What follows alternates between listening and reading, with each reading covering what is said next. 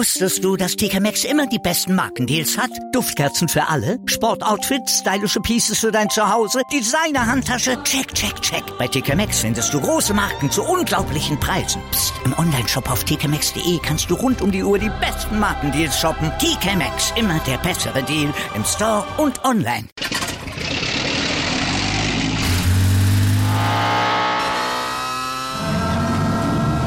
Von 0 auf 100. Aral feiert 100 Jahre mit über 100.000 Gewinnen. Zum Beispiel ein Jahr frei tanken. Jetzt ein Dankeschön, rubbellos zu jedem Einkauf. Alle Infos auf aral.de. Aral, alles super. Anwurf. Der Handball-Talk auf meinsportpodcast.de. Vardar Skopje ist der Champions League-Sieger im Handball in der Velux EHF Champions League. Am Wochenende in Köln beim Final Four setzten sie sich durch gegen Telekom Westbrem, gegen den FC Barcelona und gegen WW Kielce. Wie das zusammen oder zustande gekommen ist, darüber spreche ich jetzt mit unserem Handballexperten, mit Sebastian Mühlenhof. Hallo Sebastian. Hallo Andreas. Vardar Skopje hat das ähm, Endspiel gewonnen im Finale gegen Telekom Veszprem mit 27 zu 24. Lass uns erstmal über die beiden Halbfinals sprechen. Die waren ja Samstag in Köln. Überhaupt äh, erstmal die Frage, war es voll, beziehungsweise war es ausverkauft? Es war keine deutsche Mannschaft am Start. Das ist, man hat es gesehen, auch in den letzten zwei Jahren, wo es ja auch der ähnliche Fall war, den, den Fans relativ egal. Da kommen dann einfach dann mehr Fans mit dazu. Man hat es gesehen, gerade Veszprem und Skopje sind wieder mit großen Fangruppen angereist und auch ansonsten war die Halle wirklich sehr, sehr gut gefüllt. Super Stimmung wieder gewesen in den zwei Tagen und man merkt einfach, dass das Handball Final Four so angenommen wird, jetzt schon zum zehnten Mal ausgetragen und äh, man kann einfach nur sagen, die Stimmung in diesen zehn Jahren ist in keinem Fall schlechter geworden. Also, ähm, also da war also kein Stimmungsabbruch in Köln und wir können über die beiden Halbfinals sprechen. Telekom Westbrem hat gegen WW Kielce gewonnen mit 33 zu 30. Highscoring Game 13 zu 13 stand es zur Halbzeit. Wie hat sich Telekom Westbrem dann in der zweiten Halbzeit dann so ein bisschen ja, die, die, die Luft verschafft, um dann ins Finale einzuziehen? Das lag vor allen Dingen an einem Mann, den man aus der Bundesliga kennt, Peter Nenadic, der das Spiel wirklich in der zweiten Halbzeit an sich gerissen hat, nachdem es in der ersten Halbzeit gerade offensiv für Westbrem nicht so lief. Hinten stand sie sehr sicher, hat einen starken Upper Stairback hinten drin, der bis zu seiner Verletzung neun von 16 Bälle gehalten hat, eine überragende Quote von 56 Prozent, aber dann ja aufgrund eines äh, etwas weit gesprungenen Tempo-Gegenstoßes sich verletzt hat. Da ist ihm ja der Kollege Marco Marmitz unten an den Fuß gekommen beim, beim Aufkommen. Das ist, hat er sich verletzt entsprechend, deswegen konnte Stairback nicht weiter im Tor sein, aber Mikla hat es weiter gut gemacht. Dann, wie gesagt, zweite Halbzeit war es besser, weil Ninadic das vorangegangen ist. Zwölf Tore bei 14 Versuchen. Wirklich der entscheidende Mann gewesen, offensiv, weil andere Leute Leute nicht gut gespielt haben, zum Beispiel in Kurt Mahe, dessen Wochenende wirklich zum Vergessen gewesen ist, kein einziges Feldtor erzielen können. Und auch da in dem Halbfinale war er kein Faktor, wirklich ganz, ganz schlecht gewesen. Viele Ballverluste gehabt. Äh, Martel Lekay war ein bisschen besser mit vier Toren bei sieben Versuchen, aber insgesamt war wirklich Peter Niendic der entscheidende Faktor, dass das Spiel gewonnen werden konnte, weil Kielce hat auch gut mitgehalten hatte einen guten Torhüter in Kupara, der sieben Bälle gehalten hat, Quote von 90 Prozent nicht so stark, hätte man drüber nachdenken können, in der zweiten Halbzeit mal Philipp Ivic zu bringen, um den, ja, den Wäschke mal so ein bisschen einen anderen Torhüter hinzustellen, haben sie nicht gemacht und dann muss man auch sagen, dass Alex Duschebaev zwar der beste Werfer war mit sieben Toren bei zwölf Versuchen, aber insgesamt hat er in der zweiten Halbzeit sich ein paar Fehler, Fehler zu viel erlaubt, ist zu sehr eins gegen eins gegengegangen, hat nicht den besser spielenden Mann gesucht, sondern wollte es selbst lösen. Das hat nicht funktioniert dann in der zweiten Halbzeit mehr so stark, wie es noch in der ersten Halbzeit gewesen ist. Wie gesagt, trotzdem sieben Tore. Luka Cindric auch mit fünf Treffern, gutes Spiel insgesamt gehabt, aber man hat sich einfach zu viele Fehler erlaubt und ähm, ja, Bergbrem hat sich damit revanchiert für die Finalniederlage gegen Kielce, ähm, die ja noch ein bisschen in den Köpfen steckt von 2016, wo man diese große Führung abgegeben hat und da hat man sich revanchieren für können und hatte man dann mit Blick aufs Finale ein gutes Gefühl, dass man jetzt zumindest Köp, äh, vom Kopf her frei in die nächsten Partien gehen kann. Also Telekom Westbrem zog ins Finale ein. Das war das erste Halbfinale. Das zweite Halbfinale ging zwischen dem FC Barcelona und Vardar Skopje aus. Barcelona führte 16 zu 9 zur Halbzeit und verlieren noch mit 27 zu 29. Was hat Vardar Skopje in der zweiten Halbzeit besser gemacht als in der ersten Halbzeit? Beziehungsweise, wieso ist Barcelona so eingebrochen in der zweiten Halbzeit? Tja, diese Frage muss Barcelona sich auf jeden Fall stellen lassen, weil sie in der ersten Halbzeit das überragend gespielt haben, richtig viel Tempo immer wieder gehabt. Also sobald sie ein Tor kassiert haben, waren sie sehr, sehr schnell auf dem Bein, haben schnelle Mitte gespielt, in einem absolut höchsten Tempo und bevor sich Skopje umdrehen konnte, war schon ein Tor gefallen im Endeffekt. Und so ging das dann wirklich dann hin und her, haben wirklich schnell Tore erzielen können, hatten dann in der zweiten Halbzeit, wo sie es nicht mehr ganz hingekriegt haben, dann so ein bisschen Probleme im Positionsangriff. Und da haben sie sich dann wirklich schwerer getan gegen eine gute Abwehr von, von war das Skopje mit einem starken Dejan Milosaljevic hinten drinne, der jetzt äh, äh, Berlin wechseln wird nach der Saison. 15 Paradenquote von 38 Prozent, ein ganz, ganz wichtiger Faktor insgesamt gewesen. Auf sein Gegenüber Perez de Vargas bei Barca auch mit 10 Paradenquote von 27 Prozent. Auch ein gutes Spiel gehabt, ein bisschen schwächer gewesen, wie gesagt, als dort, ja, der Milosaljev. Und da muss man einfach sagen, dann war es bis zur 46. Minute noch klar, 25 zu 19. Und auf einmal wurde der Vorsprung geringer und geringer und man merkte so bei Barcelona, da wurde ein bisschen drüber nachgedacht, die Köpfe gingen an und das ist eine junge Mannschaft und man hat es gemerkt, dann haben sie zu viel nachgedacht, zu viele einfache Fehler gemacht bei Abspielen, ähm, unnötige technische Fehler auch insgesamt gehabt, ähm, sei Stürmerfaul, sei es aber auch Schrittfehler. Ähm, die Schiedsrichter haben nicht dann dazu beigetragen, dass man das Spiel beruhigen konnte. Da gab es auch einige fragwürdige Pfiffe, aber auf beiden Seiten insgesamt. In der ersten Halbzeit war es ein bisschen mehr für Barca, in der zweiten Halbzeit ein bisschen mehr für Wada und deswegen hat Barcelona dann sich dann ein bisschen anstecken lassen von der Hektik, ähm, komplett unruhig geworden wie gesagt, keine Lösung mehr gefunden. Dikamen zum Beispiel, jemand, der vorweggehen kann, drei von sieben. Das ist keine gute Quote für einen Rückraumspieler. Auch Aito Arino auch nur mit drei von sieben und auch einen Aaron Palmas und hat das Spiel nicht beruhigen können, hat sich auch ein bisschen davon anstecken lassen. Eins von vier nur die Quote, das ist zu wenig. Da muss er besser machen, weil er schon Erfahrung hat, wie so eine strukturierende Hand sein kann, aber es hat er nicht hingekriegt, hat die Mannschaft nicht beruhigen können.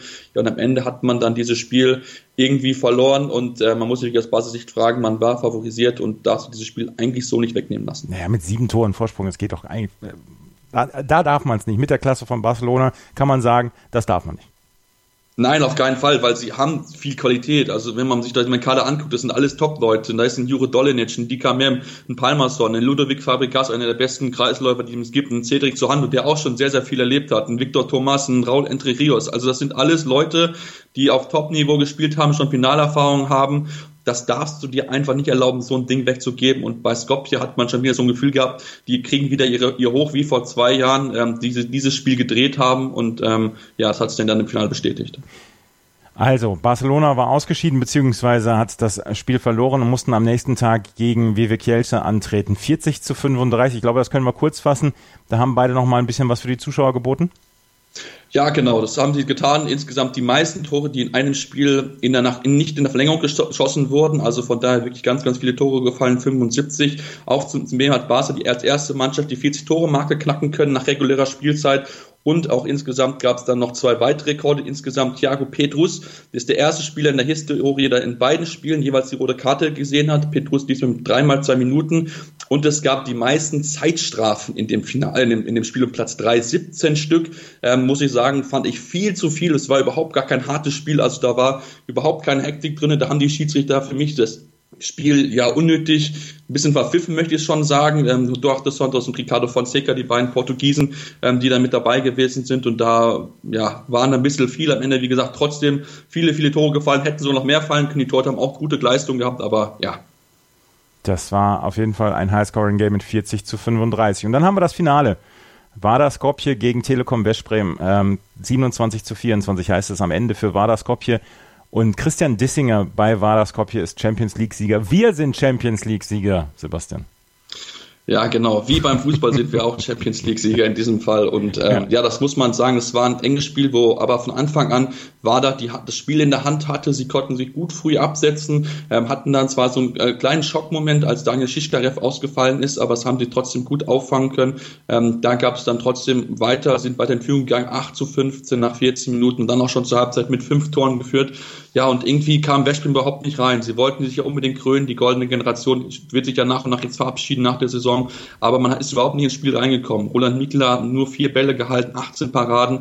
Dann kam in der zweiten Halbzeit Apat Zwerbeck zwar rein, aber auch ihm hat man angemerkt, der ist noch ein bisschen angeschlagen, noch ein bisschen verletzt gewesen. Fünf Paraden gut von 33 Prozent. Also auch nicht viele Bälle insgesamt gehalten. Und auch so war ja, viel Hektik mit dabei. Der Angriff war nicht so stark, hat sich wieder festgelaufen. Das muss man wirklich sagen, dass ich da so ein bisschen auch enttäuscht bin, weil die haben so viel Qualität im Rückraum und dass man es da nicht hinkriegt, diese Qualität auf dem Platz zu machen und dann wirklich konsequent Konzepte zu spielen und dann Lücken zu erlaufen. Das haben sie während des ganzen Turniers nicht hingekriegt, haben dann profitiert von ihren Schnelligkeit, von Einzelaktionen, von dem starken Penadinadisch im, im, im Halbfinale, der Finale nicht mehr so stark war. Drei von sieben nur, nicht ganz so gute Quote insgesamt gehabt und äh, auch ansonsten waren sie wahnsinnig gut, kamen zwar noch mal ran, dann in, in der zweiten Halbzeit haben sie wieder spannend gemacht, aber haben nie den Ausgleich erzielen können, waren auf 20 zu 19 ran, auf 24 zu 23, aber dieser Ausgleich, der vielleicht psychologisch wichtig gewesen wäre, wollte einfach nicht fallen, weil dann war da wieder angezogen hat und auch selbst einen guten Torhüter drin hat. Das muss man ja sagen. Miosaljev auch da wieder ein wichtiger Faktor gewesen.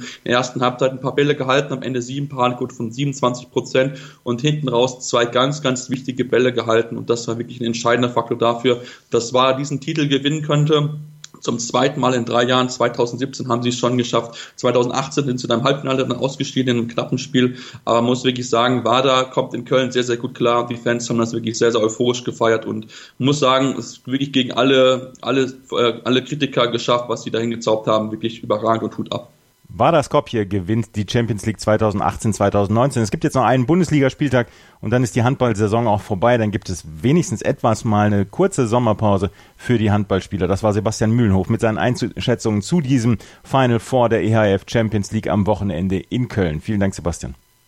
Wusstest du, dass TK Maxx immer die besten Markendeals hat? Duftkerzen für alle, Sportoutfits, stylische Pieces für dein Zuhause, Designer-Handtasche, check, check, check. Bei TK Maxx findest du große Marken zu unglaublichen Preisen. Psst. im Onlineshop auf tkmaxx.de kannst du rund um die Uhr die besten Markendeals shoppen. TK Maxx, immer der bessere Deal im Store und online. Wieder live von ihrem Toyota-Partner mit diesem Leasing-Auftakt. Der neue Toyota Jahreshybrid. Ab 179 Euro im Monat. Ohne Anzahlung. Seine Sicherheitsassistenten laufen mit und ja, ab ins Netz mit voller Konnektivität. Auch am Start die Toyota Team Deutschland Sondermodelle. Ohne Anzahlung geht's in die nächste Runde. Jetzt los sprinten zu Ihrem Toyota-Partner.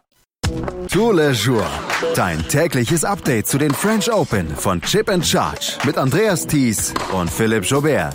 Vom 26. Mai bis zum 9. Juni auf meinsportpodcast.de.